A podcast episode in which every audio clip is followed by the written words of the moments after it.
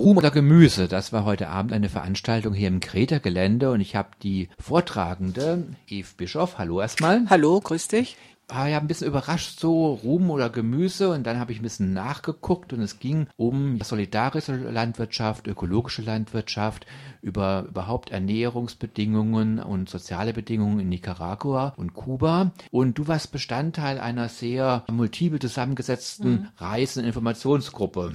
Das kann man schon so sagen. Wir waren altersmäßig von jungen Studentinnen bis Pensionärinnen, so wie ich, aber alle in diesem Ziel, in diesem Fokus, Mensch, wie geht es in diesen zwei Ländern zu? Beide links, Kuba, Nicaragua.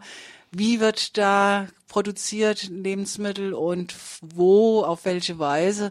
Wir hatten spannende Begegnungen, es hat viel Freude gemacht.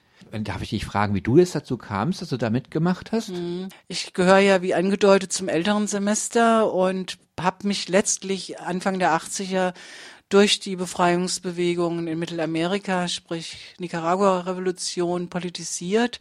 Bin die ganze Zeit auch in einem Partnerschaftsverein aktiv bei uns in Darmstadt und habe dann äh, durch Weltladenbildungsarbeit, durch den Ärger über Agrarindustrie und die Ausbeutung in den Ländern des Südens vor vier Jahren in Darmstadt eine, so ein solidarisches Landwirtschaftsprojekt gegründet. Also war da auch schon in Kontakt mit euren Gartenkoop-Leuten und ja, das war dann so die, der zweite Bezugspunkt zu dieser Sache. Doppelter Bezug, einerseits das gesellschaftliche Interesse und dann nochmal selber die Landwirtschaft, die Versorgung in die eigenen Hände genommen. Jetzt war der, glaube ich, erst in Kuba und ja. dann in Nicaragua.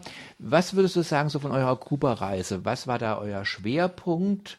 Wir hatten uns gut vorbereitet. Von daher war uns klar, das ist nicht mehr alles so Planwirtschaft pur, wie man es gehört hatte oder noch sich vorstellte. Wir haben uns Kooperativen geguckt in sehr unterschiedlicher Strukturform, also mehr staatlich, mehr frei und haben halt auch so ein bisschen eruiert, wie die funktionieren, unsere eigenen Eindrücke gesammelt und das am Ende nochmal mit wissenschaftlichem, mit einem Symposium an der Uni Havanna so abgerundet, um ja den Versuch, unsere sporadischen Erfahrungen, wir waren ja nur zwei Wochen dort, auch so ein bisschen generalisieren zu können. Und wir haben ja auch ein Buch dazu jetzt herausgegeben, aber es war Arbeit und ich bilde mir auch nicht ein, jetzt die Landwirtschaft in Kuba erklären zu können. Aber das habe ich da im Vortrag entnommen. Es gibt da sozusagen alle möglichen Modelle von mhm äh, noch wirklich wie früher ko richtige Kollektive, dann so halb kollektivistisch ja. Äh, und dann aber auch Menschen, die dieses Angebot des Staates angenommen haben und privates Land sozusagen erworben haben, um es dann kleinbäuerlich, aber auf eigene Rechnung zu bewirtschaften. Hast du da Unterschiede wahrgenommen? Ich glaube, ihr habt ja alle drei Modelle so anschauen können und vergleichen können. Ja, wir hatten bei den staatlichen Modellen das Gefühl, dass, obwohl er teilweise gut bezahlt wurde, die, die, dieses, dieser Direktverkauf, diese Identifikation mit dem Laden nicht so hoch war, zumal dieser eine staatliche Betrieb noch ein Tourismuszentren lieferte, was uns überraschte, weil wir dachten, jedes Organoponico, also alles, was so an Gemüse hergestellt wird, die sind immer sehr mit der Bevölkerung, die da lebt, verbunden. Also das war in dem Fall nicht so.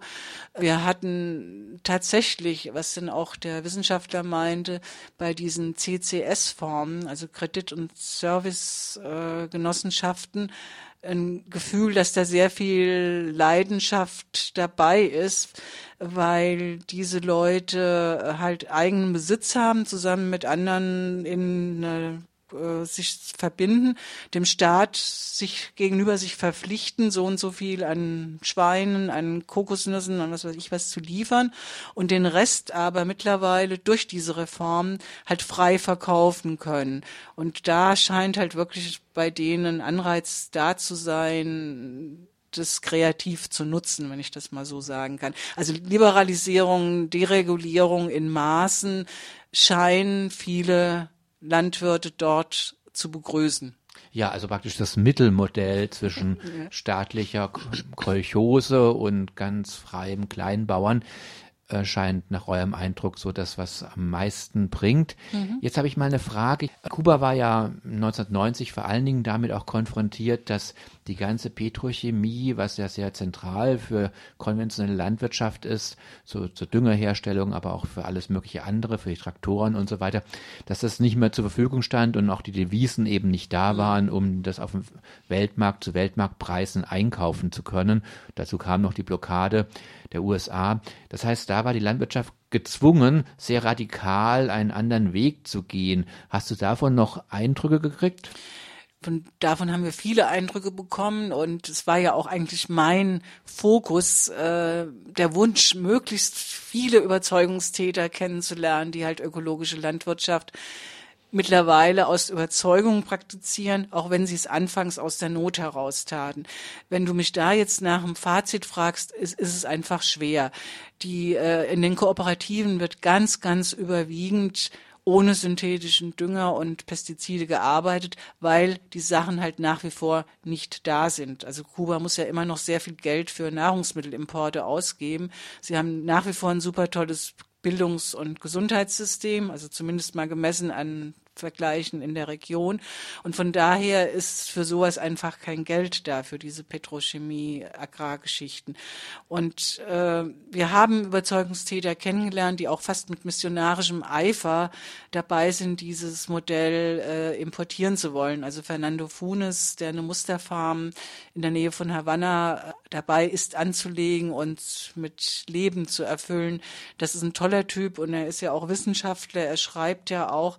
Aber auch Fernando meinte halt, ich bin mir nicht sicher, da wo Geld ist, wörtlich, da wo Geld ist, besteht einfach die Gefahr, dass es wieder kippt und man sich diesen äh, synthetischen Düngern und Pestiziden zuwendet. Ich denke, der Kampf geht weiter.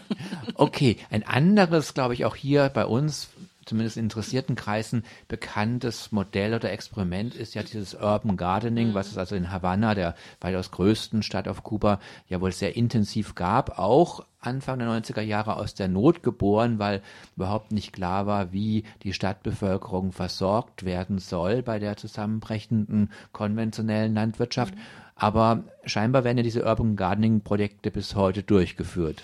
Das sind diese sehr, sehr erfolgreichen Organoponico-Projekte.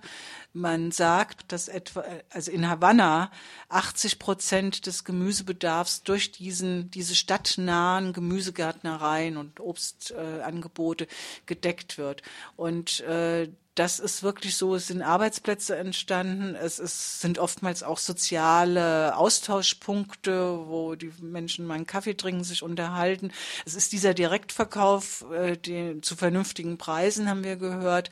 Also das ist eine Erfolgsstory aus der Not geboren, also so einfach einfache Hochbeete in kleinen Höfen der der Wohnungen, der Häuser. Aus, daraus ist so eine schöne Bewegung geworden. Das hat uns äh, alle begeistert. Also immer noch eine Erfolgsstory, eine, die übertragbar wäre, auch auf mitteleuropäische Verhältnisse, oder geht das bei uns klimatisch und von den Wachstumsperioden so nicht? Naja, äh, sowohl du als auch ich, wir sind ja, wir stehen ja der solidarischen Landwirtschaft sehr nah. Äh, in Darmstadt ist es, glaube ähnlich wie bei euch so, dass wir ja vor allen Dingen auch nur, Gemü nur Gemüse und Obst machen. Ihr habt hier jetzt ja auch Höfe, die auch mit Milchprodukten euch beliefern. Ich denke, also besser das irgendwie tun, also alles tun, was irgendwie möglich ist. Und von daher Gemüse, Obstversorgung geht mit Sicherheit einiges. Wir haben ja immer bei der Solavi dann so Argumente, oh, vier Monate lang rote Beete oder Grünkohl. Zu lernen, dass weniger auch mehr sein kann, dass man kreativ mit dem weniger umfangreichen Angeboten umgehen kann, ist ja auch ein toller Lernprozess. Also von daher übertragbar ist das nicht auf unser Klima, aber ich denke, wir können viel lernen im Sinne von regional, saisonal und bio. Da geht noch einiges. Kommen wir zu eurem zweiten Reiseland Nicaragua. Die Verhältnisse etwas anders. Ich fasse mal vielleicht ein bisschen so für die Hörerinnen an der Stelle schon zusammen. Es gab die sandinistische Revolution 1979. Das ging ungefähr auch bis 1990. Dann wurde über Wahlen eine neoliberale Regierung eben an die Macht gesetzt und es ging bis 2006 und dann hat Daniel Ortega, einer der frühen Revolutionäre, wieder die Macht übernommen und jetzt haben wir da auch so ein bisschen einen Mischzustand zwischen Restsozialismus und äh, doch relativ marktwirtschaftlich, marktliberalen Vorgehensweisen. Aber jetzt bezogen auf unser Thema, was für Formen der landwirtschaftlichen Produktion habt ihr in Nicaragua gefunden? Gibt es da auch diese Dreiteilung, Kolchose, so ein Zwischending und Privatkleinbauern und vielleicht natürlich auch Großbauern? Mhm. Also es ist wohl so, dass es sehr viele Monokulturen und Großbauern auch gibt oder wieder gibt. Aber es gibt auch glücklicherweise noch beziehungsweise neu gegründete Kooperativen. Da tun sich viele in äh, Dachverbände zusammen, also ähnlich wie ich es eigentlich vorhin bei diesen CCS in Kuba äh, beschrieb. Wir haben aber in Nicaragua halt schon die Situation, dass weitaus ein großer Prozentsatz der Menschen noch wirklich in Armut oder in großer Armut lebt. Landlosigkeit ist da überhaupt nicht überwunden. Also wir haben diese Dreiteilung so nicht gesehen. Wir haben uns aber über jede gut funktionierende Kooperative gefreut, wobei Nicaragua auch die Kooperativen, die im Rahmen des fairen Handels arbeiten, eine gute und wichtige Rolle spielen. Ist mir als Weltladenbildungsfrau auch noch ein bisschen wichtig, es einfach mal zu erwähnen. Ja, genau, das könnte ich jetzt auch noch fragen. Also ich habe ja Nicaragua dann über meine Eltern, da gab es dann einen Nicaragua-Café, den meine Mutter mochte, mein Vater nicht. Aber gibt es denn da noch außer diesen, sagen wir, sehr klassischen Produkten, haben die denn einen ungewöhnlich hohen Fairtrade- und Bio-Anteil? Habt ihr da so Vergleiche zu anderen mittelamerikanischen Staaten? Also wir haben keinen Vergleich und wir hatten aber auf die Frage hin äh, war schon die, die Aussage, hoher Bio-Standard kann man jetzt nicht unbedingt sagen. Es ist ja im fairen Handel so, dass es auch Bio zu äh, noch mal einen höheren, äh, höheren Preis gibt, wenn man Bio-Standard anbaut. Aber das ist jetzt nicht äh, erste und, und häufigste Motivation da gewesen. Und, ja, aber was wir gesehen haben, war halt schon vor allem Kaffee. Das ist halt das auch von der klimatischen Lage her einfach am günstigsten, wenn im Fairtrade-Geschäft was da gemacht wird. Und das traurige Gegenpol waren halt die ganzen äh, großen Latifundien, die für Palmöl mittlerweile freigegeben werden. Das ist der andere Aspekt der Politik von Herrn Ortega. Dann haben wir jetzt mal einen Eindruck bekommen, in Kuba ein bisschen, wie ich finde, vorsichtiger Optimismus, dass da Entwicklungen auch noch weitergehen. In Nicaragua ist das Bild ein bisschen gemischt. Da muss die Zeit sicherlich noch zeigen, wie Entwicklungen da sind oder wie Menschen es auch schaffen, sich zu emanzipieren und eben eine Selbstversorgung auch herzustellen. Ich danke dir auf jeden Fall erstmal für deine Auskünfte. Schön, dass du da warst. Ja, mir hat es auch Spaß gemacht. Tschüss.